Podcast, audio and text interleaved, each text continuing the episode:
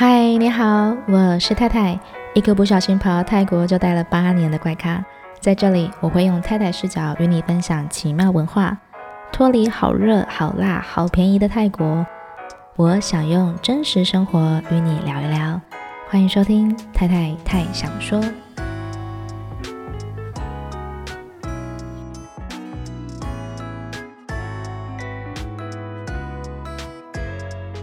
我最近对于 生活，生活就是特别的有一些体悟吧。然后上一集的内容我是聊到那个一起生活，就是疫情之下的生活。嗯、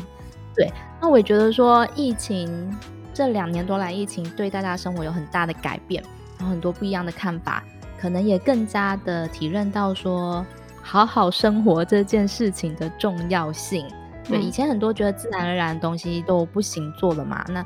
就会想说，那该怎么生活呢？该怎么样继续好好的过生活？所以我就想要做关于生活的 podcast 的内容。那可能就不一定说会跟泰国相关。然后我就想到说，哎，我生活当中我接触到的一些人事物，是给我带来一个很好的感受，或是有疗愈感、有温暖的感觉。然后我就想到你的话。对我，我是说真的，就是每一次我看到你在你的 Instagram 上面分享你的画啊，就是都会有一种很很很温暖的力量。就特别是你在画那些狗狗啊、动物啊、兔子啊什么那些毛啊，然后那些触感真的是触感，我摸不到啊，但是竟然是可以透过视觉看到那个触感，然后栩栩如生。我就是真的会忍不住伸出手，然后想要去摸那个荧幕。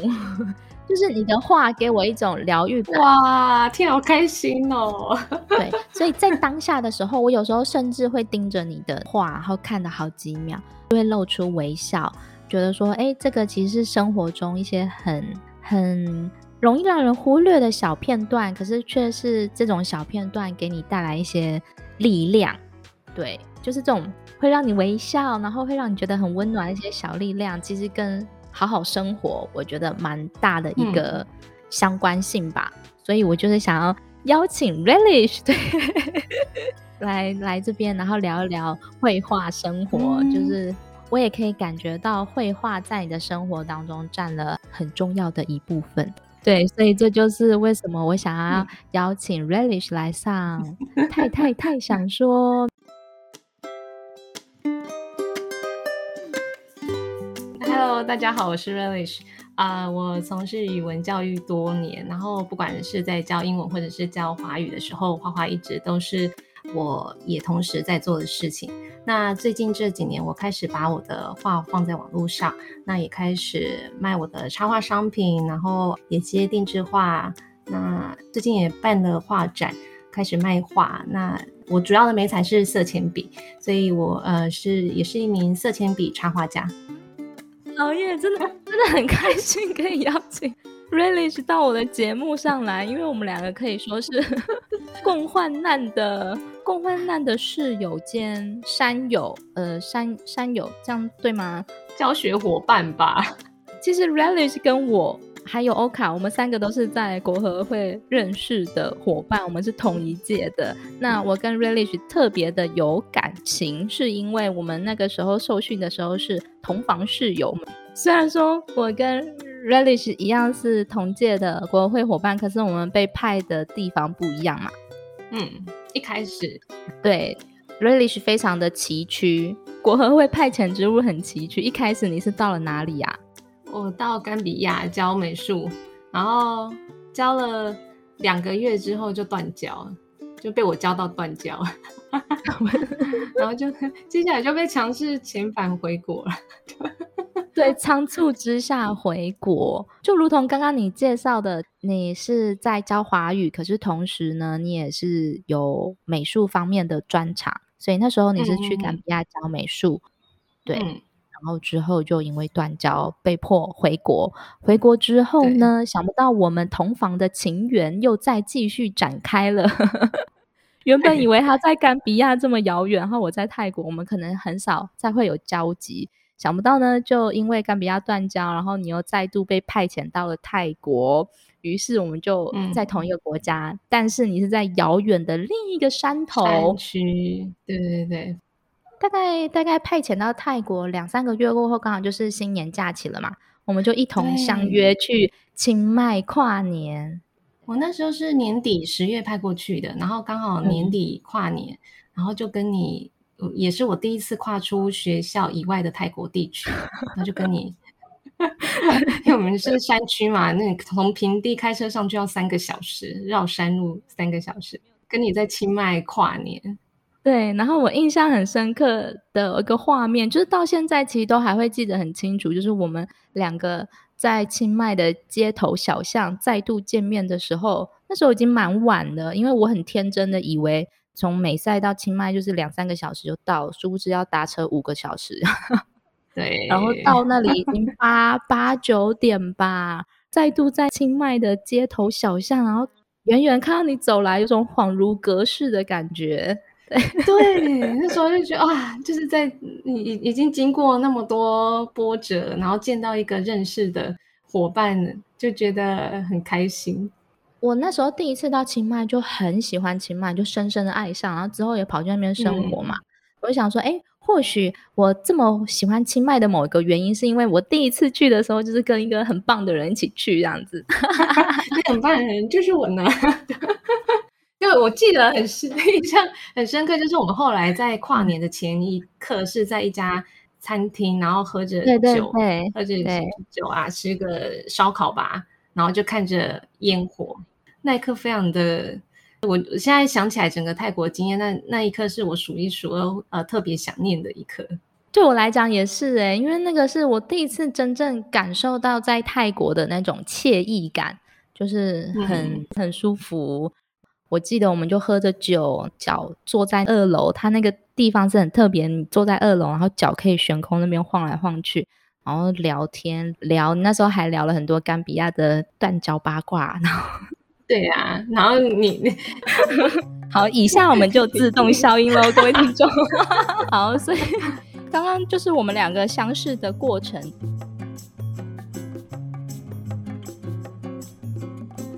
你是什么时候开始把你的画画作品放到 Instagram 上面啊？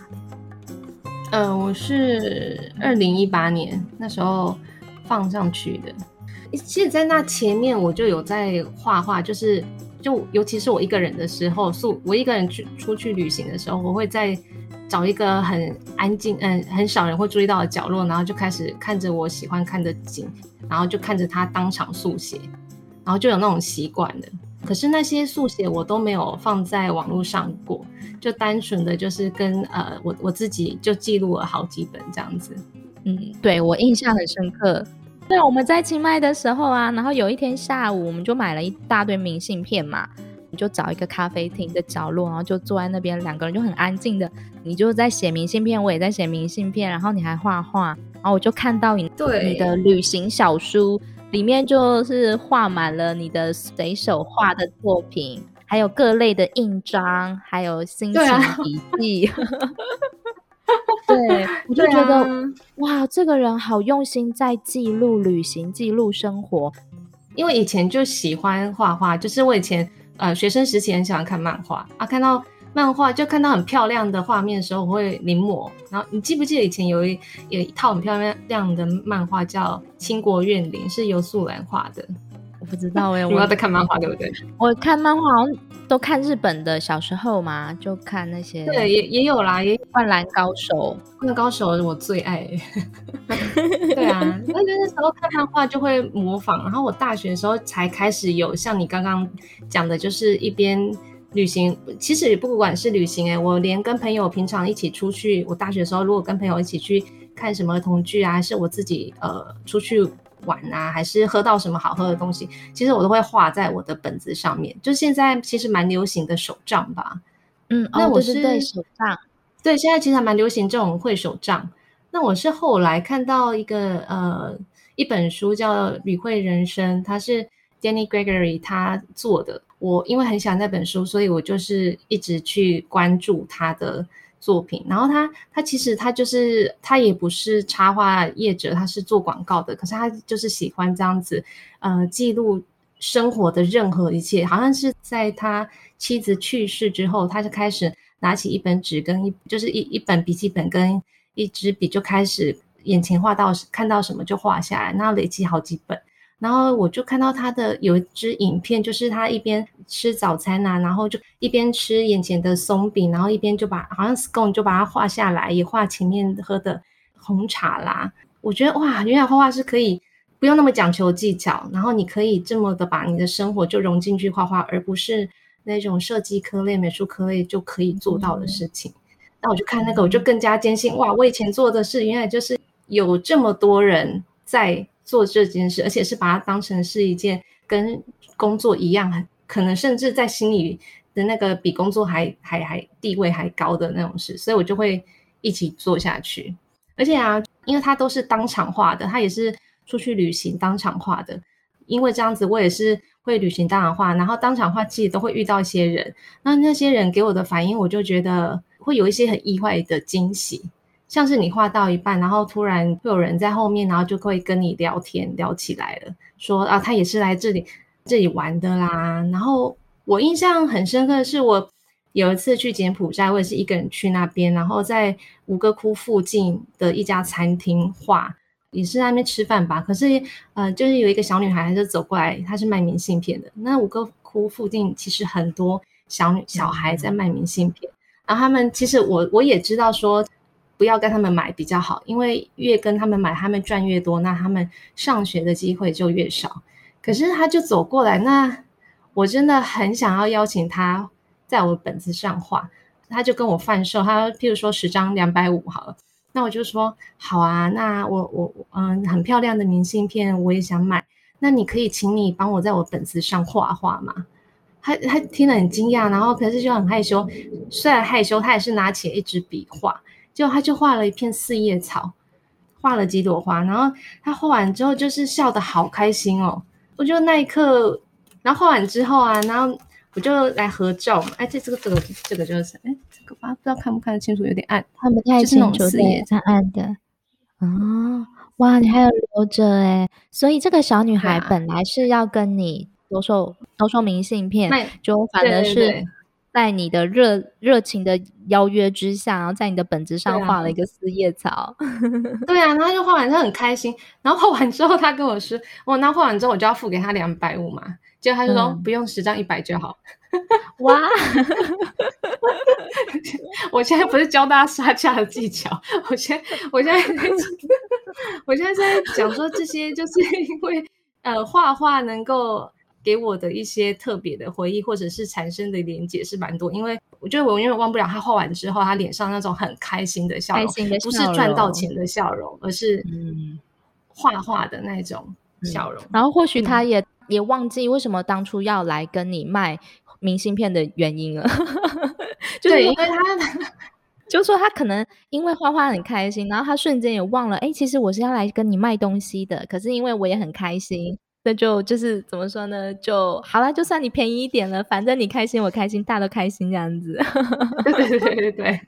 我还是有刚刚买，但是这个行为其实就是呃很多人都都不鼓励的啦。对，因为那是一个柬埔寨的一个很无力改变的一个事实。嗯嗯，哇，这真的是一个很特别的回忆耶。因为我那时候我就会。我会开始带着我那一盒，呃，我那时候买了第一盒，十几年前买的第一盒色铅笔，那是水性的色铅笔。因为那时候我不知道色铅笔还可以有水彩的效果，那我就觉得这是、嗯、这真是一个太神奇的发明了，所以我就带着它，然后到处出呃出去的时候一定会带那一整盒三十六色那么大盒的。那我连去啊，我记得连去甘比亚过海关的时候，因为我都很喜欢削的尖尖的，过海关的时候他就他以为那是武器，他还特地把它。打开，叫我打开，然后问我，都已经打开，他还在问我说那个是什么，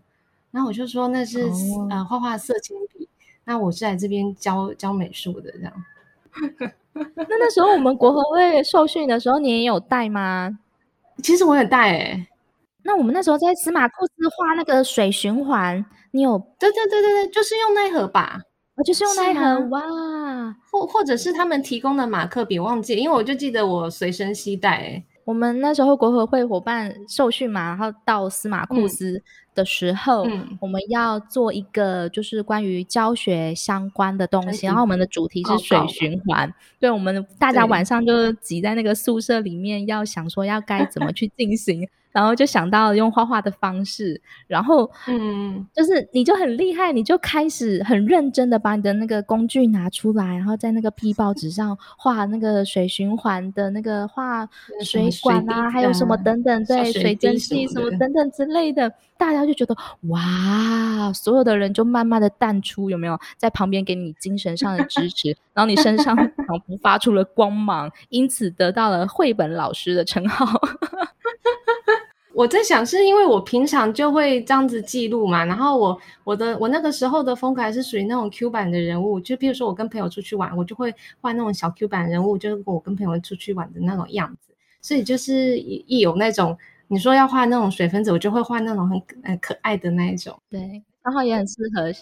对，我那时候其实因为大学的时候有有修过绘本研究的那种课，后来也因为工作关系，其实。也有在接受一些绘本培训啊，说故事培训，所以对那些要说故事，可能那时候就比较灵感就很容易，就马上就过来这样子。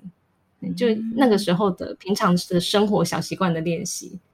画画是你生活中一个很自然而然的事情，你不是因为对为了要画而刻意画，你是就是就像你刚刚讲的，在吃早餐的时候啊，然后所见即所画，然后就把它。画下来，嗯、或者就很像我们平常可能吃饭、睡觉啊，或者是穿衣服这种很自然而然的举动，你就是把它，也不是说融入吧，它就是已经很成为你生活中的一部分这样子。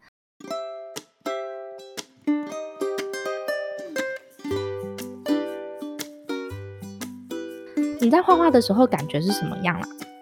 我觉得画不同画有就是不一样的的的心情诶，因为像我我之前的那种速写，比如说他就是看到你眼前看到什么，你就是一直动，一直就看前面的东西，一直画下来。那当下你是会完完全全没有顾到你身边的人，那就是现在很流行讲的一个心流。就是有一个心留在你，完全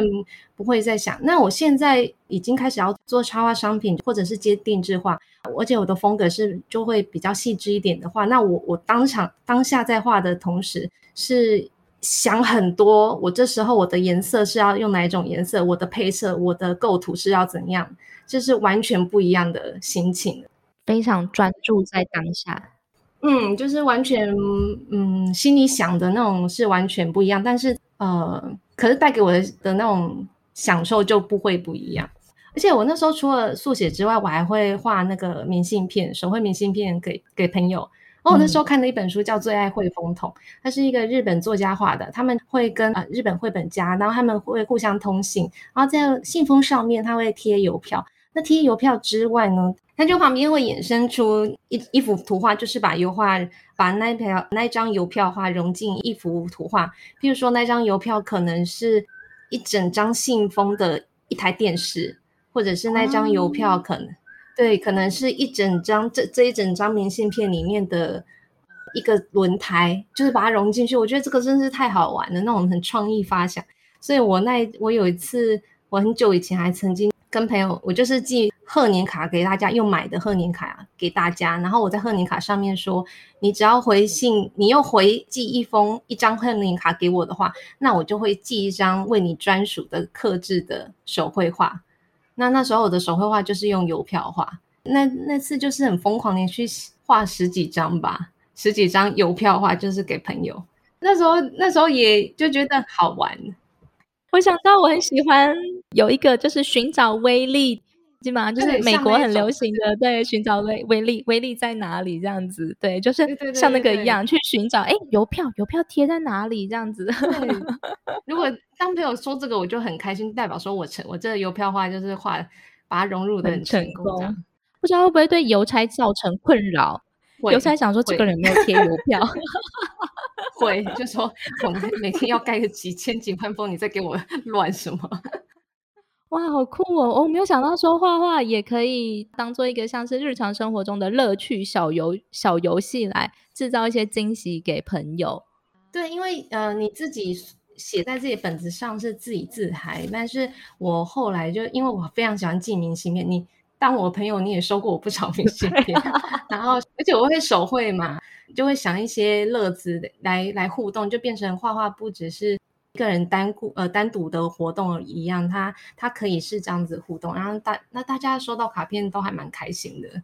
所以一开始、嗯、你的画画一开始是生活中的记录，然后转变成朋友间的分享，以及一些乐趣情感的连接。嗯、那之后你现在的画风又应该，因为你刚刚有提到说哦，你现在的画风是比较不一样。那你现在的画风又大概什么样子？从我自己记得。你开始在，因为我自己就是上对不对？对，在网络上就是看你在脸书啊，还有 IG 上分享。然后我印象很深刻，就是宝爷，大家可能想说宝爷是谁？宝、嗯、爷就是 Relish 家里养的一只很可爱的狗，他还有曾经上过新闻哦。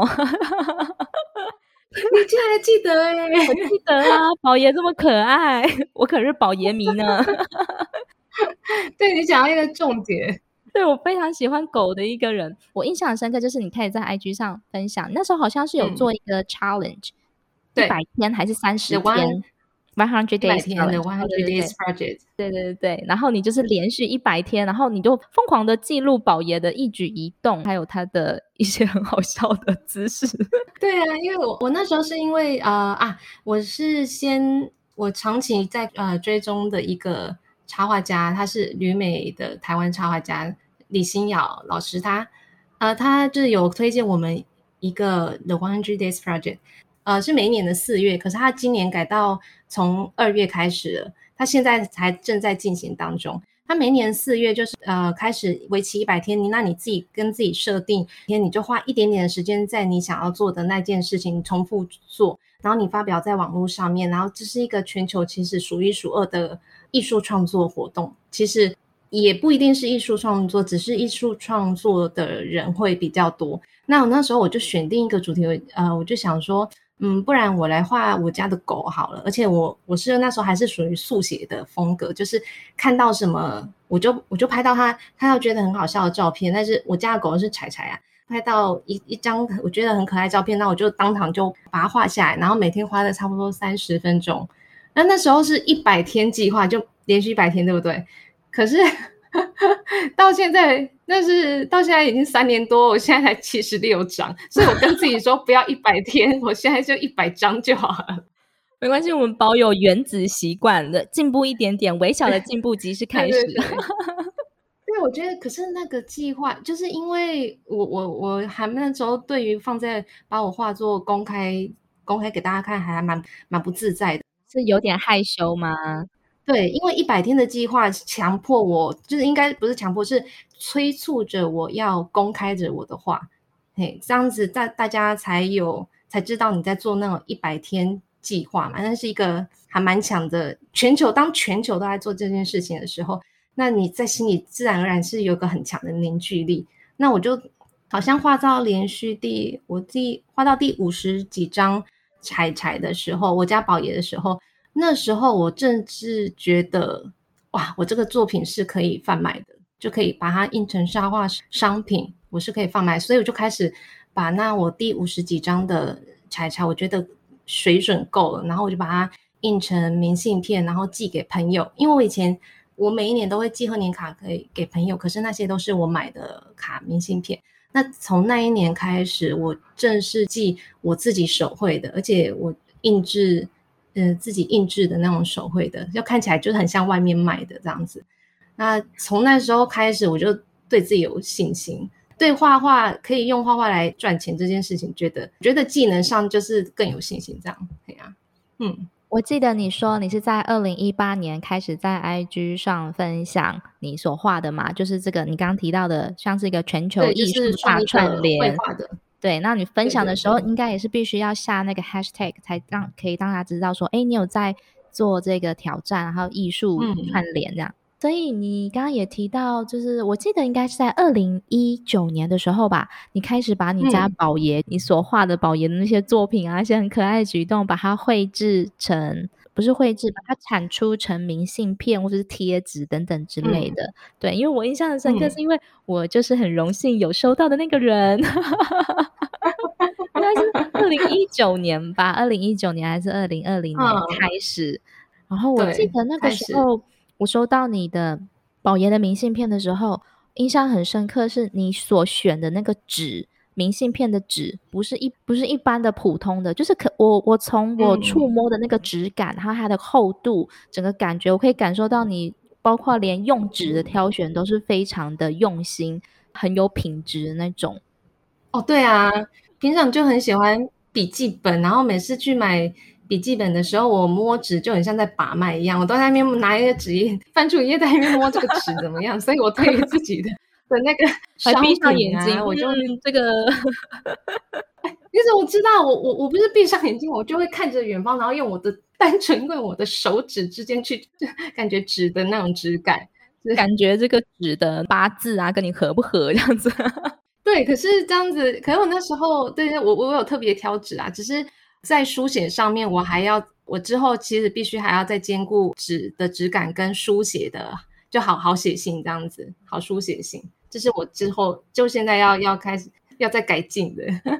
所以我自己就是非常我对我对 Relish 非常惊艳的这个原因，还有对于他的画很受感动的其中一个最大点就是细腻。包括不论是这个笔触，还有用纸的这个纸张的挑选，都可以感受到那种很细腻、很很用心。就像我前面讲的，就是哇，好用心哦，每一个小细节都顾得很好的那种细腻感啊、怎么讲呢？我觉得我我虽然说我这样讲好像很浮夸，但是就是真的会让人心里产生一股暖流，在收到时候会觉得说。这张明信片它是独特的，它是特别不一样的，跟一般大众贩卖那种明信片啊，或是一般这种印刷出来的就是不一样，好吗？就这段录影，我会那个录音截取给我，让我反复播送好了。真 的太开心了。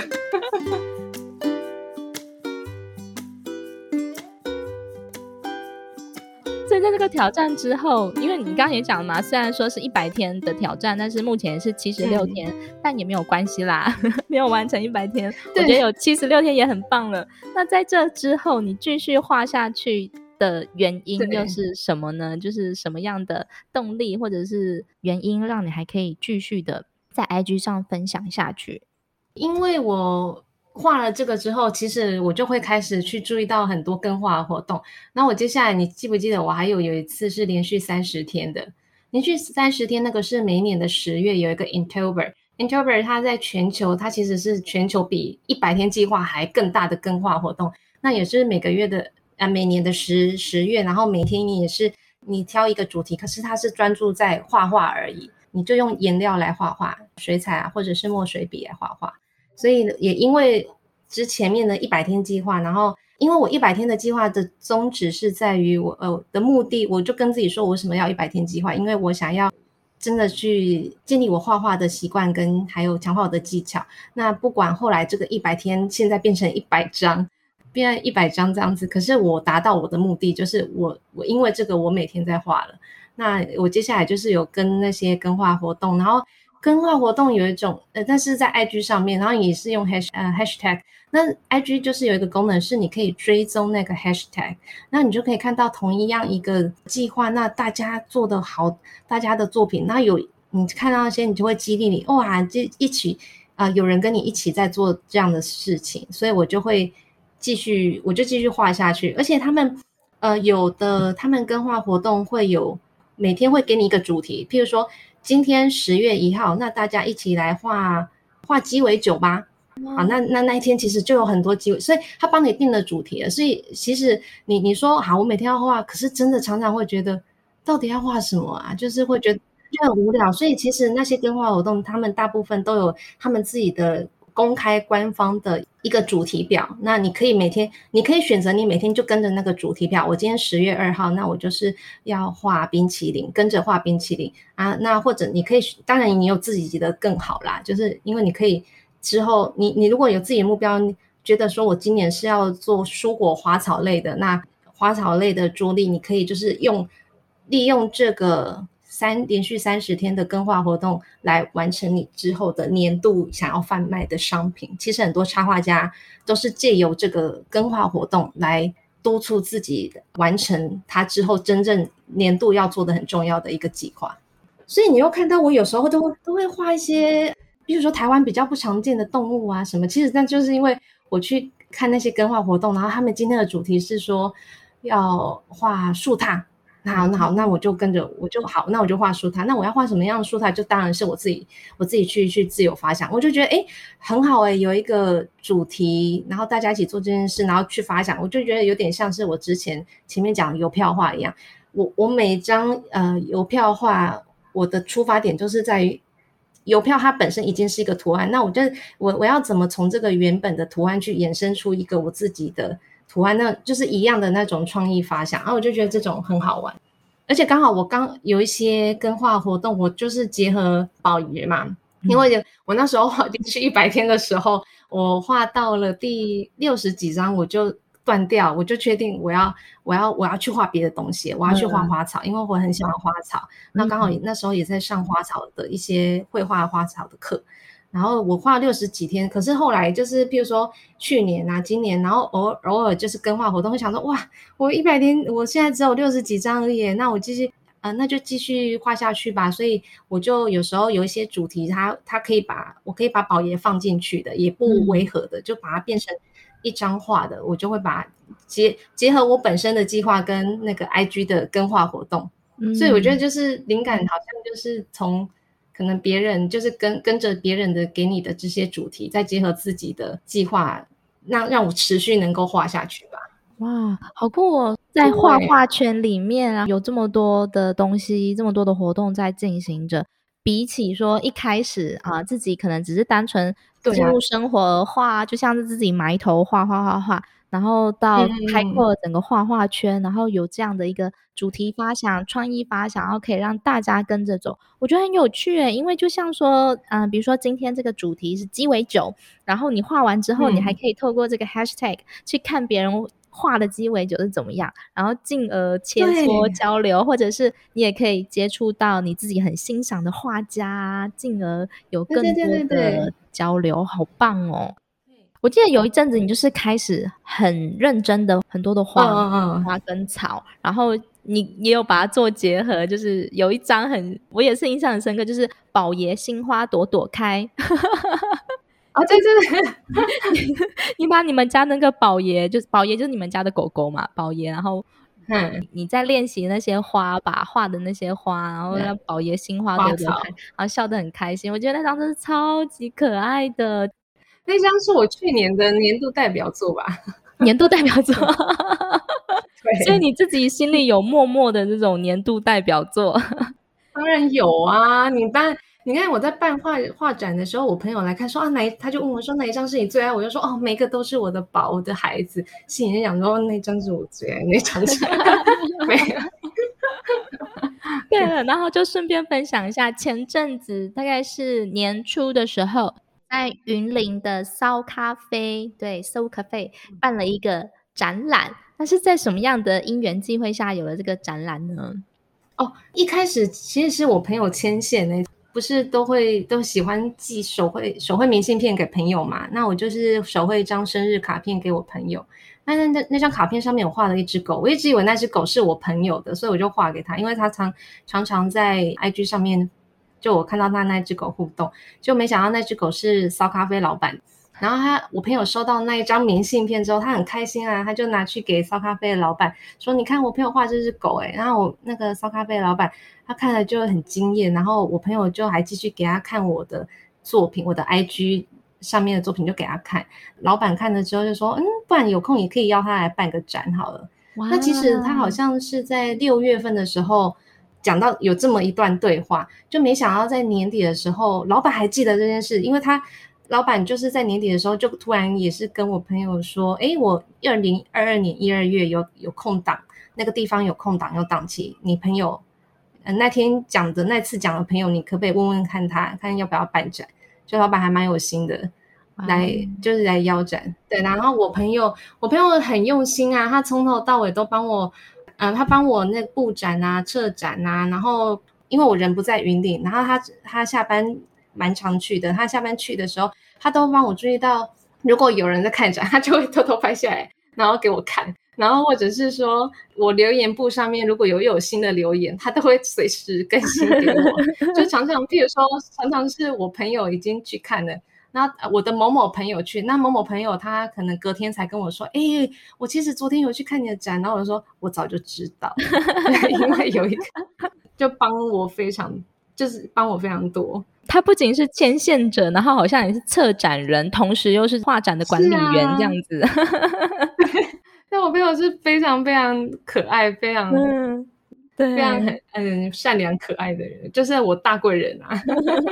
对啊，而且也那也因为这个展，我就跟很多很久没有见面的朋友，就是有了联系了，顺便办了一场同学会。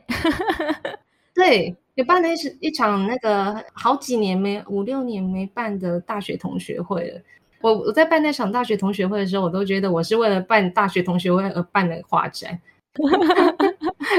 大家聊超开心，完全忘了那是一个画展。没有，我朋友我我我朋友很支持，但是真的很吵，超吵的。吵到我一开始那个我们同学会的一开始是大家就是就说啊，我那个 Renglish 你上去讲呃开场嘛，结果当我要开场的时候，没有一个人在听我讲。哎、欸，那些人多少人是老师啊？没有，我爱他们，我觉得他们会听我。我要强调我爱他们，说完我坏话之后，我爱我大学同学。那就除了大学同学会之外，那。像我的国小老师，他也去看了。那哇，国小老师哎，嗯，对，国小老师哎，然后也很用心的留了一篇，就写等于说是留我我现场放了留言簿，嗯、他写了一篇等于是散文吧，他的留言超用心的啊，我超感动，因为他是我我很很重要的一个老师啦，就对我影响很重大一个老师。嗯、有一个很妙，就那时候刚布展完的隔天。我还有留在那边一天来看一下开展的的结果，这样就就坐在那边，我就那边也是因为我我有把我的这个讯息放在我的私人脸书上面，嗯、然后私人脸书我那时候不讲完就在那边看私人脸书，就看下面有个留言，就其中一个国小同学就说哦，我等等过去，可那国小同学我十几二十年没有见面了，然后我我那时候看到说等等过去的时候，我就想说是留错别人的眼了吧，结果读那个留言看没多久才这样想的时候。我就看到他带着他老婆小孩在我前面走过来，哇哦，真的是等等呢。他也不住在云林哦，可是他就刚好那个礼拜的那一天，礼拜日也不是礼拜六，刚好就是礼拜日要到云林去展出。他他是呃乐团表演这样子，刚好就那个时候，然后在云林展出，然后他也展出完，也刚好就在那边划手机看到，诶，我小同学有这个展，那去看一下吧。然后就这样跟我见面了。然后你们十几二十年没有见面，然后就因为这一场展览而再度见面，哇！对，那你你看我呃国小老师啊，还有我国小同学，而且我其他的国小啊、高中啊，就是那种以前的同学，我们其实实际上见面都很很久没有见面，就只是现在很多像这种同学都是属于脸书上的暗赞的关系嘛。但是但是他们后来都实际上有都实际上去看的。就呃，实际上去看，然后有留言啊，那像很多高啊，像高中同学啦，什么国小同学，后来也都去看，而且加上大学那场大学同学会，其实比我们以往来的大学同学会的人还多更多。那我就觉得哇，因为这场画连接我跟呃我跟我周遭人的那种情感，画画本来就是一个人，你一个人在在跟自己对话的一件事情，变成说我跟。我周遭的人有了对话，所以那场画展，我觉得对我影响其实还蛮大的。嗯，而且像我有些美国朋友，那因为我之前在美国工作，那那有些美国朋友他没有办法看的来看那个展，可是他看到我那个讯息，他就因为我办的那个展的讯息，他就开始要跟我买复制画，然后或者是跟我买定制画，嗯、就是请我请我帮他们开始呃定刻制一幅画。我觉得哦，那其实真的是办了一个展，然后让大家看到你是认真在做画画这件事情，而不是一件兴趣了。大家就接定制化的那种订单就开始来了，就比较多了。嗯。嗯觉得你刚讲那个，我觉得很感动。就是说，你原本自己的画画是自己画，然后自己跟自己的连接。可是当你开始分享，啊、然后甚至办了展览之后，这个连接开始扩散出去，嗯、然后连接到别人的生活，嗯、然后，然后所产生的这种互动啊、回应啊，真的就是很、嗯、很、很美好哎，很温暖。嗯，这是我想不到的事情。我那些展览的话，就不是。只是速写，是很多是自己当下，比如说我当下遇到的一些生活情况，然后带给我的感受，我我自己画出来的，我自己跟生活感受连接的。譬如说，当我思念某一个人，或者是呃类类似这种情况，是跟自己在呃沉淀自己的过程吧。创作就是一个孤独的行行动，而且它必须是一个孤独的，嗯、你才能思考，你才能完全沉浸在里面。可是当你一旦分享，嗯、因为其实我。我一开始我布完展之后，我隔天不是有留在那边看。我当有陌生人，就是有人有第一个人，然后站在那边，站在我的画前面，很仔细站了很久的，认真的看的时候，我当下其实我是很害羞，好像觉得很很赤裸的那种感觉，就别人把我看透透那种感觉。嗯、他的手有没有伸出去想要摸那个画？如果有，我就掉了。没有了，那你可能会屌我，我可能会在那边看，然后忍不住想要去抚摸。然后就哎哎对哎，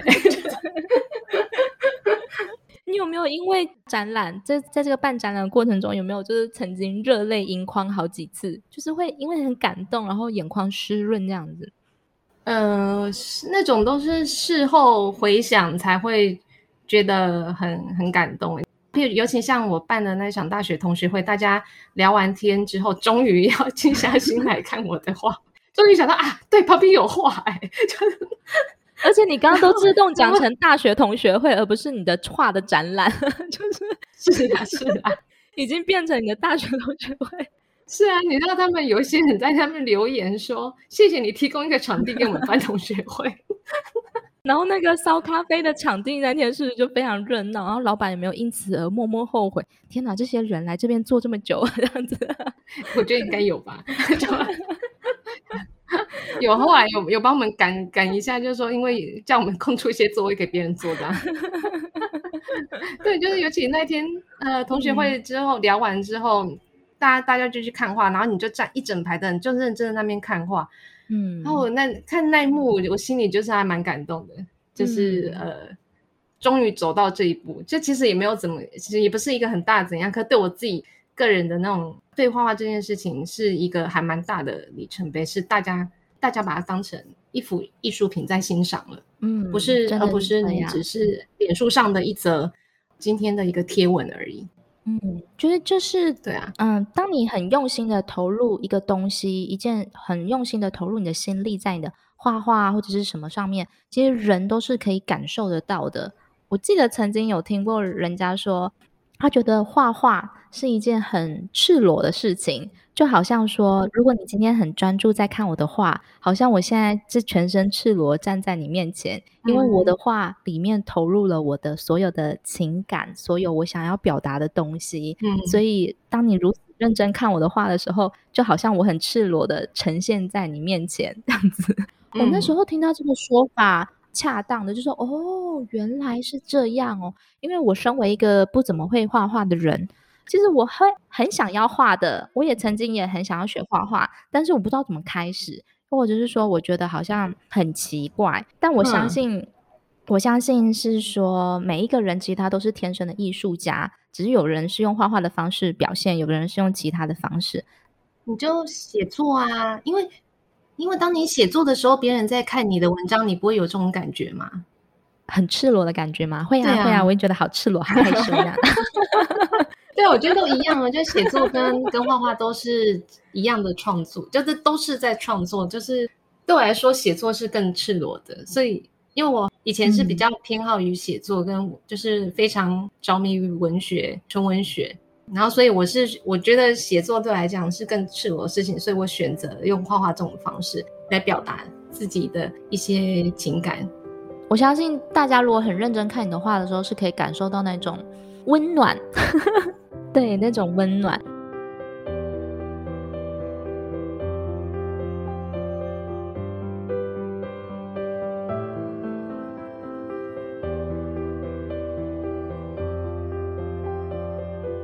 然后最近啊，你也做了一件事情，也是让我觉得哇，你真的是很棒诶，就是你为乌克兰所做的义卖，你画了两幅画，在网络上进行拍卖，嗯，是拍算是拍卖吗？哦，不是拍卖，我直接定价，嗯。嗯，哦，直接定价，然后定价的所得呢，都会全部捐给乌克兰，嗯。嗯，这个也是我觉得，哎，画画可以做的事情很多。从一开始可能是自己跟自己的连接，到分享扩张出去，然后引来了更多人的关注，或是分享生活中的点滴，然后甚至跟十几二十年没有见面的国小同学见面，然后又做的事情可以更多，还可以实际的去帮助在战争中受难的人。这也是让我觉得很感动的一件事情，所以你可以稍微分享一下，说，诶，为什么你会想要做这件事情，进行这个义卖吗？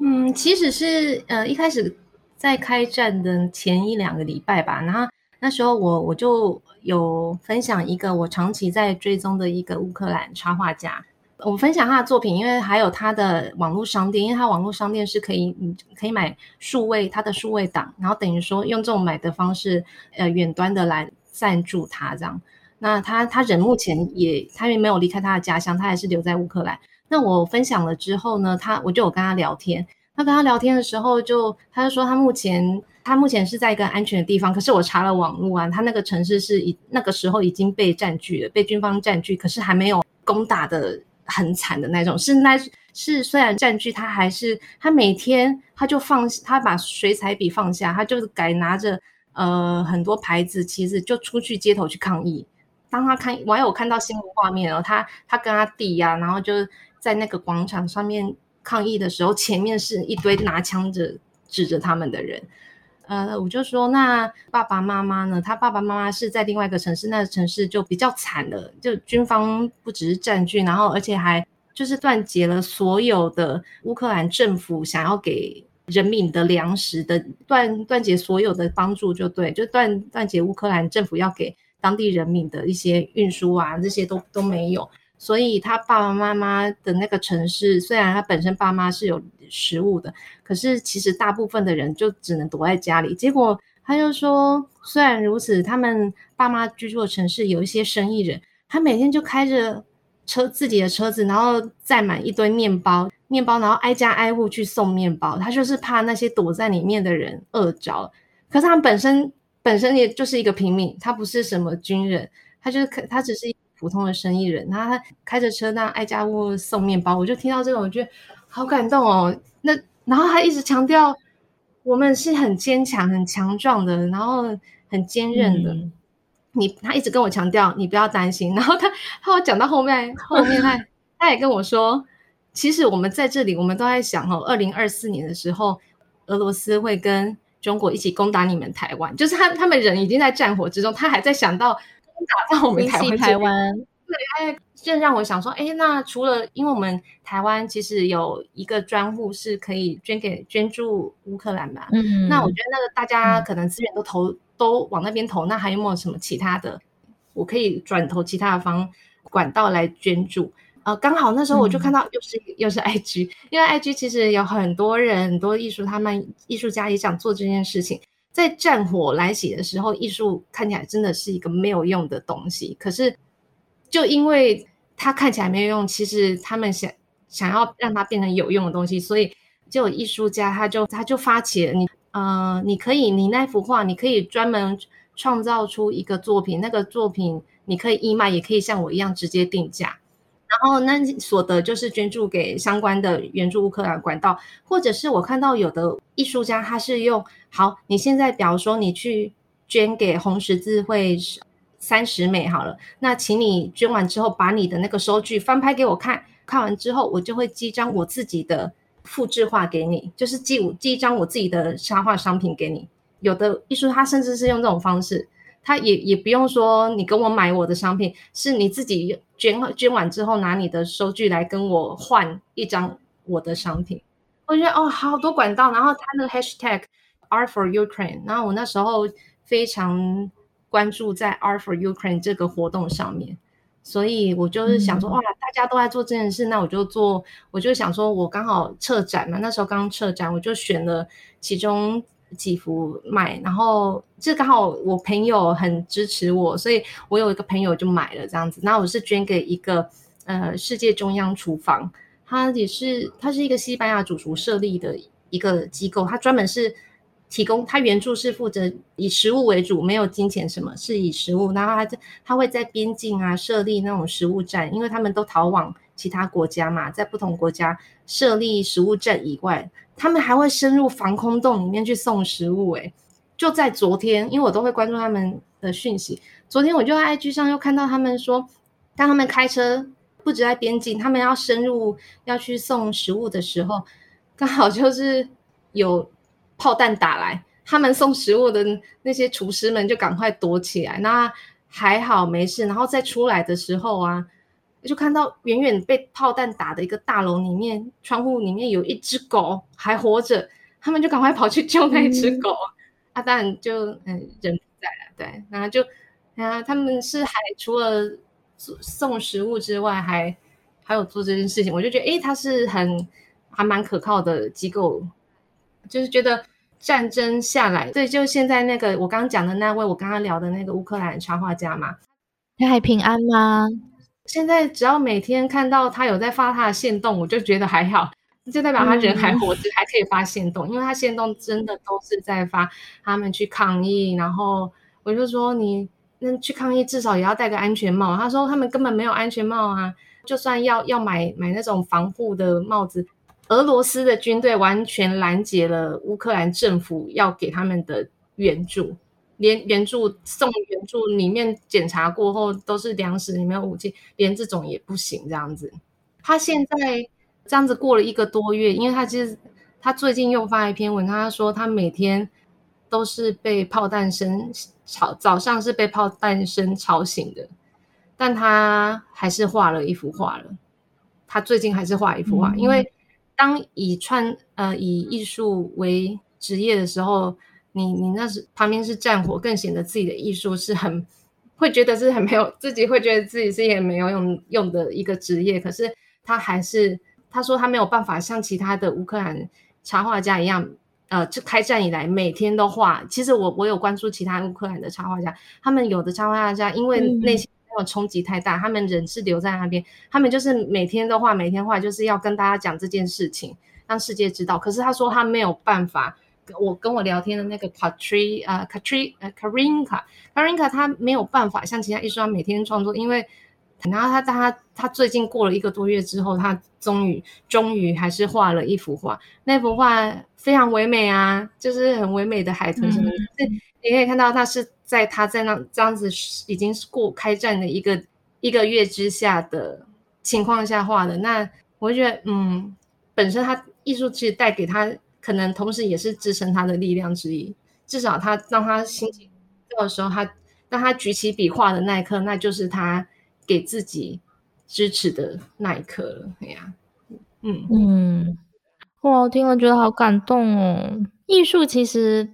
很有力量的，它是一个无形的力量，一个精神的粮食，在支持着，支持着。对，所以我我我不会觉得说艺术是没有用的，可能它跟实质的兵器啊、炮弹啊比起来，嗯、它没有什么杀伤力。嗯、可是它是在另一边，它是在光谱的两端，它不是武器，它不是杀伤，它是拿来嗯、呃、保护、拿来抵御、拿来支撑我们生活中的一个。希望吗？可以这么说，嗯、对。对啊，对，因为那时候那一阵子都关注那些，就会情绪会特别的那个，就会特别激动。嗯、但是其实有时候关注太久会也、嗯、也是不太好，要要，对，我我我懂我懂，对。对，就像我自己去回首，哦，前阵子我就是也是很关注那个泰国的学运啊，什么那些学运人士之后的状况啊，等等的，哇，会觉得很难受，会觉得真的是没有希望了，天哪，嗯、太太糟糕了这样子。但有的时候真的要给自己生活一个平衡，不是说不去关注，不是说不去理，而是说要先把自己的状态照顾好。嗯对，当你觉得自己，当我啦，当我觉得我自己状态不太好的时候，我就会减少这一类的接触，先把自己的状态、自己的生活顾好了，然后你才能够有力气去给予你想做的帮助。嗯嗯，对啊，嗯，哇，好感动，我刚刚听了都快哭了呢。你看，我跟跟那个卡瑞卡聊完之后，也好想哭，我想，我就想象。烽火连天的的场景，竟然有人开着车在那边送面包，我真的是对啊！而且我觉得最最令人感动，你不是感动，对，最令人那种心酸的是，他们还会想着台湾，对啊，就是说哦，嗯、或许你们有一天也会跟我们同样的情，他们还准确的预测是二零二四年。二四对我，我是二零二四年，怎么这么准准确的预测？二零二四，我准确预测。嗯呀，现在是二零二二年，我们就先不要下注解。对啊，就是嗯，且战且走吧。对，且战且走，好好生活。嗯、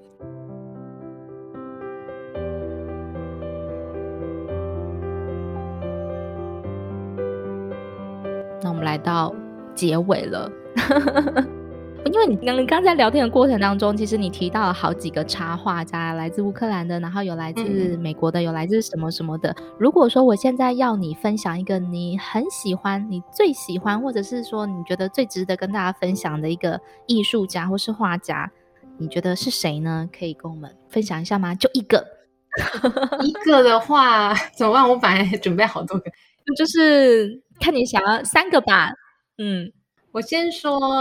台湾的好了啦。台湾的，呃，因为我都有我有上过他的课，一个是李欣尧老师。我会喜欢我我的创作会专注于用色铅笔来创作，主要是因为我喜欢呃李欣尧老师的影响。李欣尧他是用油性色铅笔创作的，他是呃旅居纽约的色铅笔插画家。那他的风格其实也影响我蛮多，因为你前面有说过，我有一阵子很喜欢画花草，那是因为我上了他的一个线上课程，嗯、那个就是画花草的课程。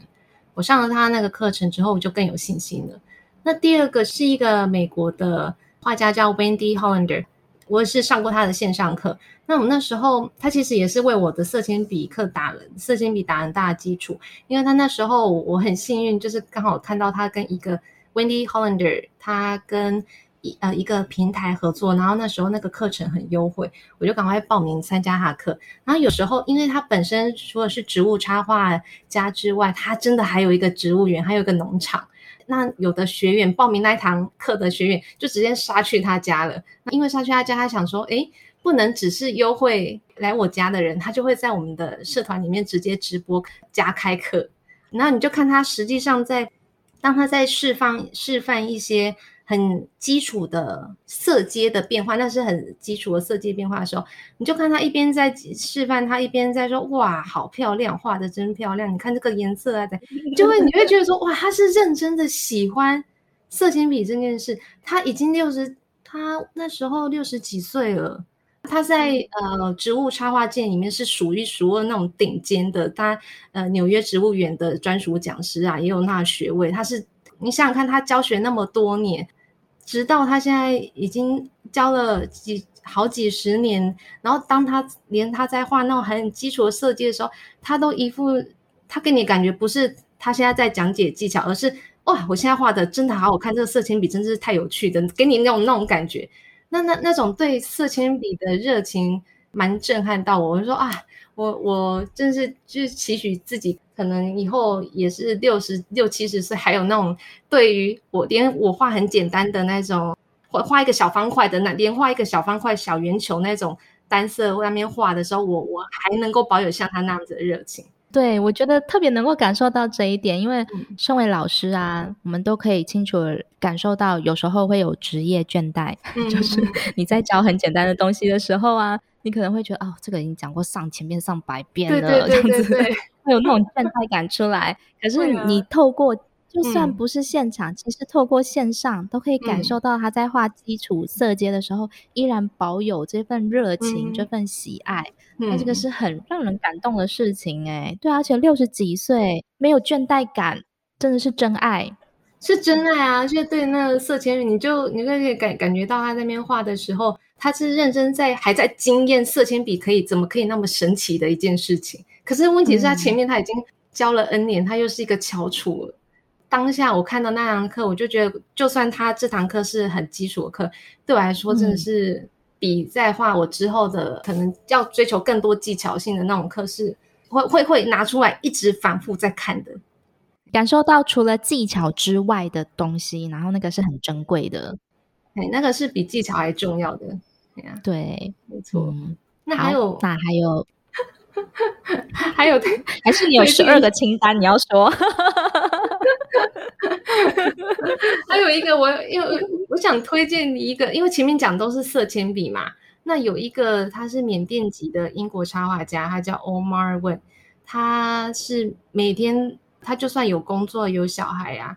他是厨师转成插画家的啊，他每天还是会画他的速写簿。那他的速写簿是以水彩为主，他是强调就是很快，他是跟自己说每天真的就是二二十分钟而已，但他画出来效果非常的惊艳。那你可以上去看他的 IG 的话，你就发觉到哇，就算每天二十分钟画出来那个效果啊，这样子练习，而且。因为色铅笔是属于很要仔细叠色的，可是水彩是相反，加上它的画风是属于让水彩自己融合的，不不用自己再去另外叠色那种，它是属于让自让水彩自然发生的那种渲染的效果，不加以叠色，所以才快嘛。可是那种画起来就哇，那它是每天这样练习，然后画起来效果就很好，而且又是一个。每天练习，就是我我很喜欢看他来提醒自己说，有时候画画的时候不要太雕琢，不要太雕琢，就是某些细节你要放松放松放松。而且他每天那么多工作啊、呃，还有家庭顾小孩这样子繁忙下来，其其实还是照样有那种速写簿的习惯。那他画的都是什么啊？你说他是厨师，然后但他画的会跟食物有相关吗？还是说他看到什么任何都有？他因为他是厨师转插画家的，所以他一开始他画了非常多食物，然后嗯，像是蔬果，而且是生活中的蔬果，不是那种很专业的菜肴哦。呃，譬如说苹果啦，其实可是他可以把柠檬，他可以今天这一页长长的三十公分的这一页，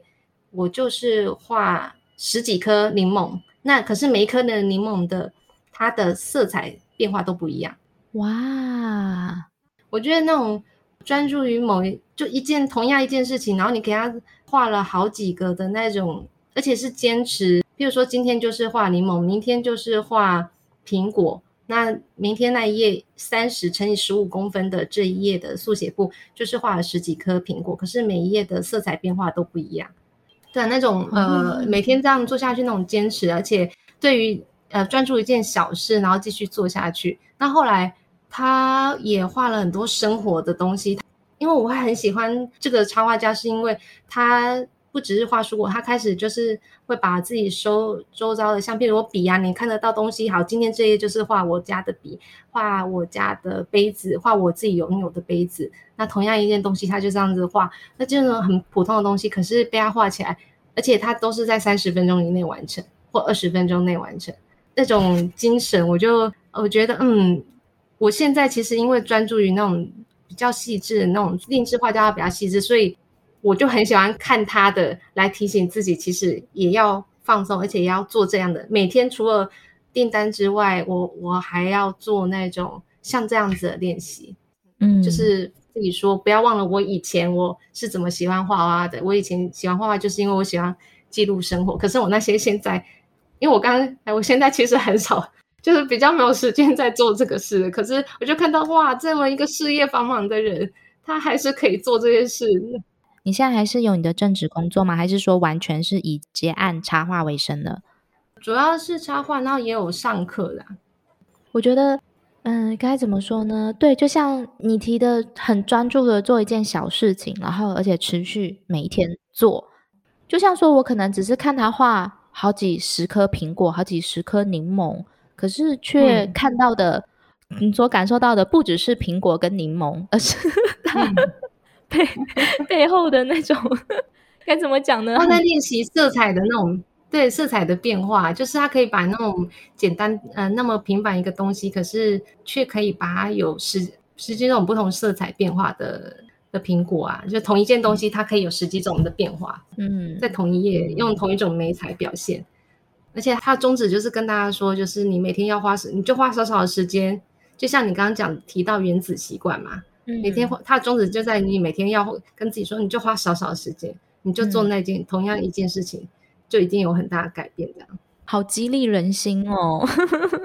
所以我就因为常常在画画到总总是会有一些觉得有沮丧的时候，就会看一下他们来、嗯、来跟自己讲，因为他们像我刚提到 Omar Wen，他常常他的贴文不只是贴他的作品，他常常写的都写的这超激励人心的，就是写一些他自己很困惑的事，嗯、或者是很挫折的事，譬如说他经历过离婚啊这种事情，他都会写出来啊。对，我觉得其实有时候很多时候生活的状态其实都不是这么的好的。很多时候，我们都处在一个很混乱、嗯、很忙碌，或者是很疲累的一个生活状态。然后你说要什么好好生活啊，好好吃饭啊，或好好做什么事情，其实都是心有余而力不足。但是我们可以透过很多提醒，嗯、就像我们去追踪自己的喜欢的插画家，嗯、或者是追踪什么谁谁谁。时时的给自己生活做一个初衷，或者是一个初心，或是一个、嗯、一个生活上的小提醒，就说哦，其实简单的这样子去做，或者是去单纯的感受这个东西，然后你就可以给自己一些什么强心剂或是安慰剂。OK，好，我可以再继续好好生活下去的这种感觉。对啊，嗯，那我现在 不知不觉讲很久了，对，然后。我现在要来问最后一个问题，就是 我们聊了这么多，那对你而言，嗯、你觉得绘画、画画这件事情跟你生活当中的连接是什么呢？嗯，我觉得绘画对我的生活是一种沉淀的仪式，因为很多时候我画画除了画当下，当下我看到的东西，我记录我的，它除了是记录生活的方式，那因为记录生活的。速写以以速写来讲的话，如果画是速写的话，我当下我是追求于完全专注在眼前我前面的东西，那呃是那种舒放心呃心灵的感觉，完全不用多想。那你事后再回想，你会觉得哇，生活中这些平凡的事情，这样画起来就会觉得其实还我生活还是蛮美好的，会提醒你一些事情。那还有你记录现在的生活，其实有时候画画我会，譬如说我在画花，可是。我某一年的桌历，我我是以花草为主。那那那一年，我就是喜欢画花草。然后后来，当我把它集结成一本要做成桌历的时候，我才发觉，诶，其实我不只是我，我不是画花，因为呃，我画的那些花里面，哇，很多就是我啊，是我妈妈喜欢的花，就是我我我以前跟我妈住的地方，她很喜呃，她很用心照顾的一盆花。我发觉，诶，原来我不是爱画花，我是在思念她。所以它其实是一个，那是我潜意识，是我当画的当下我不自觉的，呃，那时候不不自觉的一种表现方式，那也是那种沉淀过去经验的一个仪式吧。它它就是借由画画这种方式来跟你讲，哇，原来过了二十几年我还在思念他，所以它对我来说算算是一个，嗯、跟生活我觉得。可以刺激到，其实除了提醒你现在生活美好，那也可以是一个疗愈你过去经验的一个过程。那最后呢，讲了这么多，大家应该可能会很想要看看 Relish 所画的画到底可以有什么样的感受。那如果大家想要看你的画，要去哪里看？去哪里追踪你呢？大家介绍一下。脸呃，我现在有脸书跟 IG，那我的脸书是 Relish's Illustration，R E L I S H 一撇 S Illustration，然后我的 IG 是 R E L I S H 五二二，那这些都可以看到我的作品。好，所以我会把以上节目所提到的相关的画家啊，还有包括 Relish 的粉砖啊、IG 啊，都一并放，都一并 都一并放在节目的资讯栏。想要看看的朋友呢，都可以直接点资讯栏的链接去看哦。真的很开心啊，真的很开心，今天邀请来上节目，而且哇，不小心就这样聊了两个小时。你最后有什么要跟大家说的话吗？说会就是绘画，其实是可以不用拘束于你的技巧，还是什么学院派，还是你之前有什么学习的背景，你其实就把它单纯当做是你用来记录生活，或者或者是舒压的一部分，这样好用好玩的心态。其实这是最重要的。我觉得，就算我现在已经在接案了，然后现在在画画过程中想讲求的是所有的什么画面啊，那些录呃配色安排想的很多。可是我我常常都会翻我以前的那些速写簿来提醒我自己，或者想要画画的初衷是呃好玩，你就把画画把它当当成是一件让自己放松的事情，然后觉得它很好玩，就把它自己当成是一个小孩子吧。来画画，嗯，这样做，那我觉得这，嗯，这样就就好了，嗯嗯。那之后你可能越画越多了，像我，因为一百天的计划、三十天的计划，然后开始越来越走出不同的方向，那就之后再说。那我觉得一开始是可以，就单纯抱着这个想法来开始做就好。对所以，无论你现在想做什么，想画什么，或者是有什么想要尝试的事情，其实就是不要想那么多，去做就对了。对，然后去好好的感受这个事情所带给你的感觉，尽量的享受当下的感受，就就好了。对啊，对啊，我觉得这这还蛮重要的。现在有很流行的成人画、成人画本。那有些人就可以从那些成人画本，比如说成人画册，它它里面的黑白线条线稿是非常的细致的，也是专业的插画家画的。那你就在上面着色，很多人都是因为从那边成人画本着色开始，对画画有兴趣，就开始画自己的画。成人画本着色是什么？我想歪了吗？是情色方面的吗？不是。不是情色画面，我知道你的你的表情。我想说，成人画本是成人影片的画面的展现，还是 如果有那个，我还倒想买呢，就是太奇奇太太奇葩了。所以你刚提到的成人画册，不好意思，我想歪了。这就是那很多啊，像他很多就是里面以他请专业的插画家来画花草啦，还是画什么木下的女神之类的那那种，可是它是黑白线稿，所以它就是让你画画的。相对于我们儿童的着色本，儿童是它的图图案比较卡通，那成人的画呢，线稿是它是比较细致的字，可是它也是只是黑白线稿，它是专门让你上色而已，你你不用自己构图，不用嘿。之前不是有很流行那个缠绕画吗？它也是啊，也那种也出了很多成人绘本，对，曼陀罗着色哦，所以那个叫做成人绘本，嗯、那个也是之一啦，是想歪了，嗯，好，还是。还是其实真的有。啊，我不知道，我还想说，应该说它也是它也是成人绘本之一吧，我觉得，只是台湾的书那个书店是不能摆在台面上，可是搞不好台面下抽屉打开就有了。我或许真的有这样的市场哦，嗯，我不晓得啦，对，嗯，但是至少台湾这几年那种你在书店上看到很多这种给成人的呃着色本，嘿，嗯，好。非常谢谢 Relish 所带来的分享，然后让我们打开了各种方方面面不同的世界。从一开始很宝爷对可爱动物所带给你的感受啊，包括到然后一直连着到乌克兰战争啊、时事所发生的事情，还有成人绘本等等不同层面的分享。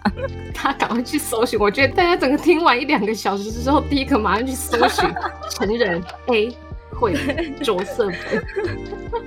好，我们非常谢谢 Relish，然后还有什么吗？然后还有什么？没有了，就这样子了。接下来就要赶快去 Google 搜寻。